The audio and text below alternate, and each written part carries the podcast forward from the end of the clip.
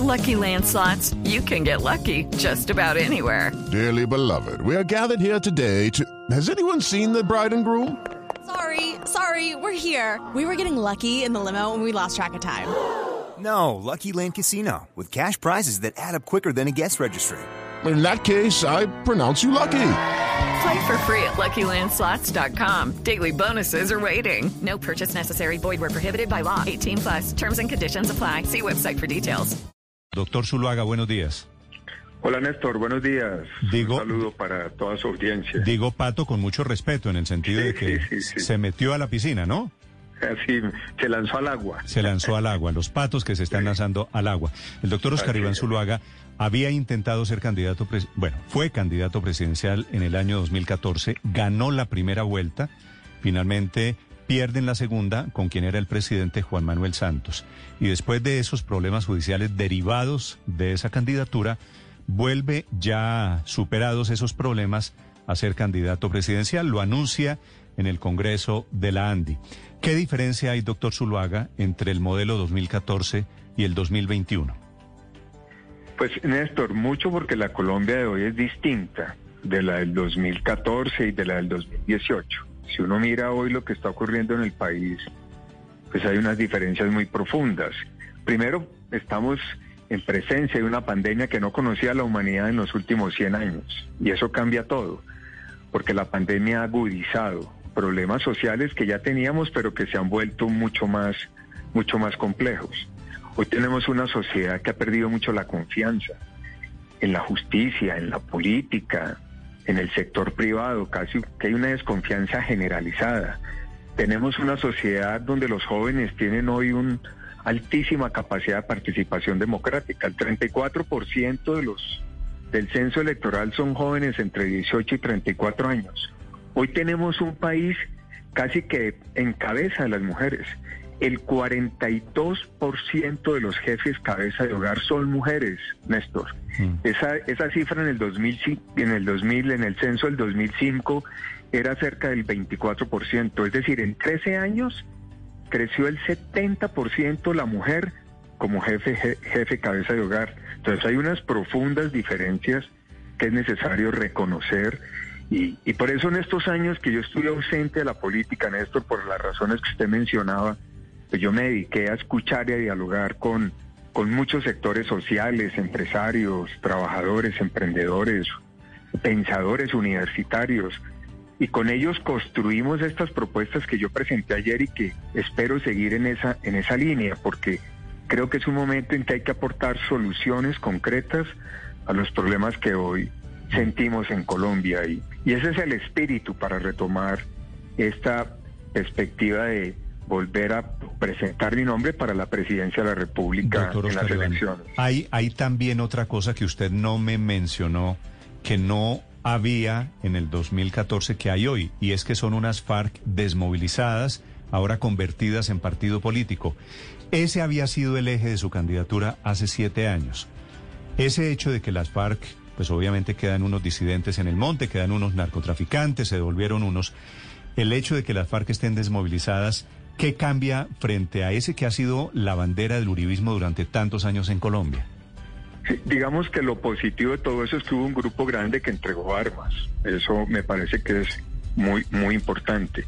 Hoy tenemos otras otras otras estructuras criminales y hay un cambio en la modalidad del terrorismo. Por ejemplo, el terrorismo es urbano. Claramente las disidencias de las FARC, el ELN y el narcotráfico están volcados sobre un esquema de terrorismo urbano para generar el caos y la anarquía en las ciudades. Es un cambio drástico. Pero seguimos teniendo narcotráfico. Seguimos teniendo la capacidad de financiación de las estructuras criminales. Hoy tenemos un hecho que es muy relevante. Muchas de esas estructuras delinquen desde Venezuela.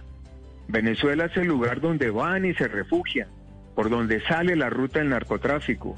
Eh, en el 2014 no teníamos una situación tan crítica como la que tenemos hoy con Venezuela, por ejemplo. Ese es un cambio drástico que tiene serias implicaciones para, para Colombia. Entonces hay que enfrentarlos de esa manera. Hoy la autoridad tiene que tener ese enfoque, cómo enfrentar ese narcotráfico y cómo enfrentar este desafío de terrorismo urbano que se ha acentuado en los últimos meses. Doctor Zuluaga, con lo que nos está diciendo, ¿usted estaría planteando algo como que su campaña gire alrededor del tema Venezuela y cambiaría en algo la manera como se está trabajando hoy el tema? No, yo, yo, el, el tema de Venezuela tiene serias implicaciones para Colombia. Lo primero es que yo celebro lo del estatuto de protección que ha hecho el gobierno del presidente Duque. Me parece que esa fue un una decisión valiente, muy importante darle esa protección humanitaria a esos casi dos millones de venezolanos que están en Colombia. Para Colombia sigue siendo prioritario la transición a la democracia en Venezuela.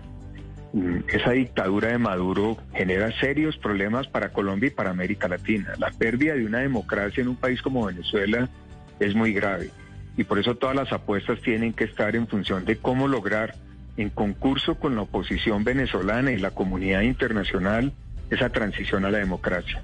Celebro esas conversaciones que van a haber en México y yo creo que Colombia debe apoyar muchísimo a la oposición de Venezuela para lograr, ojalá encontrar, con la ayuda del concurso de la comunidad internacional, salidas para que Venezuela recupere la democracia. Hay que poner fin a esa, dictadura de Maduro y lo necesitamos todos, que son 2.500 kilómetros de frontera entre Colombia y, Venezuela. Y por eso la apuesta tiene que ser que Venezuela recupere la democracia. Y hay que hacerlo de la mano de la comunidad internacional y con la oposición venezolana. Sí. Doctor Oscar Iván, usted menciona el gobierno Duque y usted es candidato o intenta ser candidato del gobierno actual.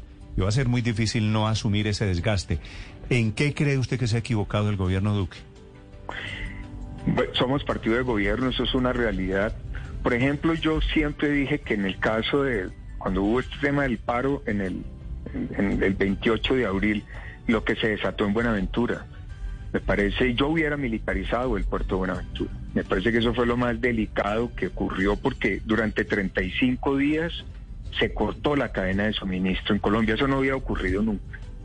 Y creo que ahí se debió actuar de manera diferente, por ejemplo. Y, y creo que esos son eh, puntos concretos en los que eh, obviamente uno tiene que marcar sus diferencias, tiene que reconocer aciertos que los hay, yo los he mencionado algunos, eh, pero ante todo hay que pensar en cómo vamos a construir una visión para la Colombia los próximos años, y eso hay que hacerlo sobre las cosas buenas, reconociendo errores, pero reconociendo también nuevas realidades que requieren respuestas como las que yo estoy planteando. Un desafío central es, por ejemplo, tenemos que generar dos millones de empleos dignos, bien remunerados, que tiene que ser el centro para avanzar en los próximos años. Esa tesis, hablando de sus críticas a la manera como fue manejado el paro, doctor Zuluaga, la crítica en el fondo que se ha escuchado mucho de algunos sectores uribistas es que al presidente Duque le faltó autoridad. ¿Eso es lo que usted comparte? Pues digamos, en el caso del puerto de Aventura yo hubiera hecho ese ejercicio de militarizar inmediatamente el puerto. Eso era un tema que no tenía discusión. Eh, y en ese concepto, pues digamos, hago esa, esa referencia que la expresé pues durante los meses en que estuvo el puerto completamente cerrado. Molano, el actual ministro de Defensa, que es el responsable, o hubiera sido el responsable de eso, ¿no es cuota suya en el gabinete? Yo creo que es feo hablar de eso de cuotas. Ya ha llegado allá por mérito propio. Pero entonces, digamos, amigo suyo, conocido. Claro, y, y, es un gran líder, un gran líder, y me parece que ha construido con una carrera propia y ha hecho cosas muy importantes. Los resultados de los últimos meses muestran un ejercicio de autoridad muy valioso. Lo que se ha hecho en la captura, judicialización, de, vándalos y de personas que han participado en la primera línea. Lo que se desactivó para el 20 de julio, lo que se desactivó para el 20 de agosto muestra un ejercicio de autoridad en la dirección adecuada. Pero, si, su crítica, si su crítica es a, a Molano, que es pupilo suyo, ¿usted nunca le dijo, hola Diego, ¿por qué no están militarizando Buenaventura? No, yo no lo, pues mi deber no es llamarlos a decir eso, yo no soy el, el, hecho de, tener relación con una persona no quiere decir que uno está en un plan de decir qué deben hacer. Yo expresé públicamente la necesidad de actuar en esa dirección, pero reconozco, por ejemplo, lo que se ha hecho en estos últimos meses. Si hay el liderazgo del ministro de la Defensa, pues ha sido determinante siguiendo instrucciones del presidente. Pero las decisiones las tiene que tomar un gobierno. Yo no soy gobierno, yo no tomo esas decisiones. Entonces no me corresponde a mí ese papel. Doctor Oscar Iván, en, eh, con casi 10 candidatos en el uribismo, ¿cómo se van a decantar para llegar a un candidato único? Y luego con otros grupos de centro derecha que también están en la pelea, ¿cómo va a ser ese proceso de aquí a, para las elecciones ya de mayo? Yo, yo no sé cómo ir a hacer el partido, esa mecánica no se ha definido y, y realmente la que definan, pues yo me someto a ella. Yo sigo en mi propósito de, de, construir una propuesta que, que interprete estos problemas de educación, salud, de pobreza. Y creo que ese tiene que ser el mismo espíritu para armar una coalición con otros sectores coincidentes. Una coalición alrededor de una propuesta programática concreta. Esos dos millones de empleos que necesita el país. Esa, esa reducción del gasto burocrático del Estado. Yo ayer hice una propuesta que esa, esa austeridad en el Estado, esos ahorros permitan desmontar el 4 por mil, por ejemplo. Me parece que ese es el tipo de, de, de, aspectos con los cuales tenemos que buscar una coalición con otros sectores políticos y sociales para poderle presentar, ojalá aprovechando la consulta interpartidista del mes de marzo del año entrante, un solo candidato a la primera vuelta presidencial. Pero, pero usted va a participar, a usted va a participar en consulta interna y después en consulta interpartidista. Yo me someto a lo que el partido defina y luego hay que armar una, un, un, una alianza más amplia alrededor de esta agenda de temas y ojalá en una consulta interpartidista de marzo salir con un solo candidato a la que primera básicamente vuelta. sería básicamente repetir el mismo camino de hace cuatro años. Y eso demostró ser bueno. Es que esas consultas son un mecanismo adecuado para reagrupar los partidos. Es que Néstor hay que pensar en Colombia. Y cuando se piensa en Colombia, la política es reagrupando, uniéndonos, aún en medio de las diferencias. Mire lo que pasó en Perú, a lo que lleva la división y la atomización de los esfuerzos y de los líderes. No podemos repetir esa experiencia, no podemos ver, a correr ese riesgo como lo está asumiendo hoy Perú. Por eso hay que reagruparse. La política hace sentido es cuando se actúa así, mm. cuando se pone primero los intereses del país, cuando construimos una propuesta alrededor de la salud, Doctor. la educación, el medio ambiente para unir a los sectores y presentarle una alternativa a los ciudadanos. Doctor Oscar Iván, la idea de que su vicepresidente sea Tomás Uribe, ¿eso es cierto? ¿Usted lo está pensando? ¿Le suena? Eso nunca se ha hablado. Yo ni siquiera hoy soy todavía candidato formal del partido. Es, es, es, eso es mucha anticipación. Esos no son los temas hoy, Néstor. Esa no es, no es la agenda. La agenda hoy son los problemas de los ciudadanos. Pero se lo pregunto porque el tema de siempre en el uribismo y en tema de candidaturas presidenciales, el nombre que gravi gravita siempre es Álvaro Uribe. Usted lo sabe mejor que yo. Sí, es el fundador. Yo también soy fundador del partido. El partido es una suma de muchos. El partido es una Pero suma digo, de cuando, muchos. cuando le dicen Tomás Uribe, ¿usted estaría dispuesto a considerar el nombre de Tomás Uribe como su vicepresidente? Yo lo que sé y conozco, porque me lo ha dicho el propio Tomás, está dedicado a sus actividades empresariales con mucho éxito y tiene compromisos incluso internacionales. Eso es lo que él siempre me ha manifestado, que está concentrado en sus actividades. Ah, pero ya lo, ya lo hablaron, eso quiere decir. No, y lo ha dicho públicamente, pero no, no, no por nada distinto, sino porque nos encontramos y, y así me lo ha expresado, un empresario muy, muy exitoso. Pero el, el tema sí. ahora no es de esa mecánica, Néstor. No sé, esa no es mi preocupación. Que quién puede ser vicepresidente, cuál es el mecanismo. Mi, mi preocupación hoy es los dos millones de empleos dignos, bien remunerados que necesitan los colombianos en los próximos años. Eso es lo que está en mi cabeza. Lo otro para mí no tiene hoy espacio. Eso será, en su momento se tomarán esas decisiones. Sí, dos millones de empleos. De hecho, quiero preguntarle, doctor Zulaga, en este nuevo patos al agua, y a diferencia del pasado, veo por primera vez muchos economistas con ganas de llegar a la presidencia. Está usted, está Juan Carlos Echeverri, estaría Alejandro Gaviria, y está también, obviamente, Gustavo Petro, que también es economista, pero lo hacen en un momento en donde está muy desprestigiada la profesión de, de economista a la luz de esta pandemia, que además dejó en evidencia las enormes diferencias e inequidades sociales producto de esas políticas de los economistas. ¿Qué tiene usted para ofrecer? A la gente, dado, entre otras cosas, como usted dice, que hay que recuperar más de dos millones de empleos que siguen perdidos? Mire, hay un, hay un campo, yo, yo he siempre tenido una tendencia muy de la economía política, porque yo he hecho una carrera política y fui ministro de Hacienda. Y me tocó manejar en su momento, el 2008-2009, la peor crisis económica hasta ese momento. Y Colombia salió bien librada. hicimos un trabajo serio, un trabajo bien organizado, impulsamos una política de gasto que ayudó muchísimo a que la economía tuviera un crecimiento positivo, una política de gasto social que recuerdo fue muy reconocida en América Latina en muchos de los foros que asistíamos en el BID, en el Banco Mundial. Entonces hay, hay, hay hechos claros que muestran cuál es mi talante y cómo yo he manejado y consigo la política, las mismas reformas. A mí me tocó como senador tramitar reformas muy duras, laboral, pensional, administrativa, eh, los tratados de libre comercio. Entonces, yo tengo una, una, una carrera política que contribuye mucho a entender hacia dónde tienen que estar orientados los temas económicos y las decisiones de política pública. Y por eso hoy estoy presentando una propuesta en ese sentido, una propuesta que recoge una nueva realidad social que tiene el país hoy, producto en gran parte de la pandemia, y que requiere direccionar esas políticas a ello.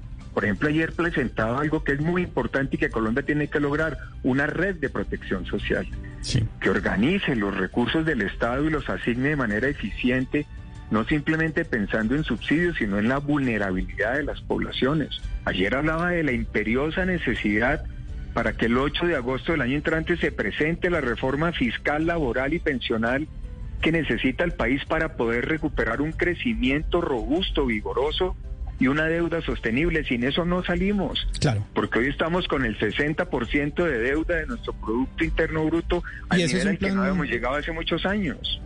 Y ese es un plan de gobierno, por supuesto, que usted plantea, pero en un tema práctico, doctor Zuluaga, si usted fuera presidente, ¿dejaría en este momento en su cargo a una ministra de Telecomunicaciones señalada de celebrar un contrato de corrupción? Yo no estoy, primero yo no puedo ahora tomar decisiones de quiénes son los los, miembros de un gabinete. Ese no es el tema hoy. No, yo con hipótesis no trabajo. O sea, yo le respondo si yo gano la presidencia y designo mi gabinete. Pero indudablemente yo no, no trabajo sobre hipótesis.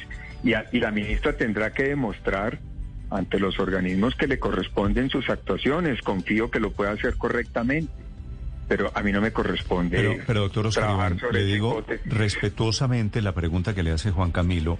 Es interesante para ver usted cómo manejaría un caso, a un, a un caso de posible corrupción. Un ministro que firma, no digo ni más faltaba que la ministra sea corrupta. ¿Usted cree que la ministra tiene que responder políticamente con su cabeza cuando hay un contrato tan, tan cuestionado como este? Lo debía hacer y, y se va a someter ahora, por ejemplo, a su moción de censura. Solo ella puede evaluar eh, qué fue lo que hizo, qué errores, si los cometió y tendrá que tener, de tomar las decisiones políticas. Yo, por ejemplo, cuando tuve problemas de investigaciones di un paso al costado y me sometí al proceso de investigación judicial. Hoy salgo porque los he resuelto, pero en eso también va mucho en el temperamento de la persona y el sentido de su responsabilidad. Eh, precisamente, doctor Oscar Iván, le quería preguntar por el caso de su hijo, David Zuluaga. Hace exactamente un mes, la Fiscalía le archivó la investigación que llevaba en su contra, precisamente por la campaña en que lo acompañó a usted, la campaña presidencial anterior. ¿Qué le queda, qué lección le queda, qué sabor le queda a usted de esto que ocurrió y, y por qué se atreve de nuevo con la posibilidad de que se le vuelva de nuevo un problema para, para su hijo para ustedes eh, volver a, la arena pública? Pues problema no, porque la política se enfrentan todos los días problemas, dificultades. Pero esto es un tema ya resuelto. Ya hay verdad judicial. Y la verdad judicial demuestra lo que siempre dijimos desde el principio, que nuestra campaña actuó de manera honorable. Y actuó mi hijo, y actuó los funcionarios, Luis Alfonso Hoyos, y actué yo como candidato y tuve la paciencia, el respeto, me sometí a las decisiones judiciales y hoy hay una verdad judicial. Y una verdad judicial que claramente muestra cómo se fraguó un complot para afectar mi campaña en el 2014. Eso fue un burdo montaje y así quedó claro, porque nos ganamos todas, todas las instancias judiciales. Entonces eso me da la tranquilidad, primero conmigo mismo, con mi familia, me da la tranquilidad con los 7 millones de colombianos que votaron por mí en el 2014. Y por ese mismo sentimiento, porque me preocupa el país, porque llevo 30 años haciendo política y siento que le puedo aportar unas ideas y unas propuestas y me voy a someter a ese, a ese proceso democrático para para estar en esa lucha política, es de mi esencia, es de mi naturaleza. El momento de Colombia es crítico y hay que asumir esas responsabilidades. Y yo con esa preocupación espero contribuir con propuestas, con soluciones. Y si me gano el apoyo en mi partido y de los colombianos, pues ahí estaré en esa contienda electoral. Pues me alegra que haya superado esos problemas con la justicia, doctor Oscar Iván Zuluaga. Muchas gracias por estos minutos, le deseo mucha suerte. Néstor, muchas gracias. Gracias, señor. Fue parlamentario, fue senador, fue ministro de Hacienda, fue candidato presidencial y vuelve a meterse a la piscina de las elecciones ya pensando en el 2022.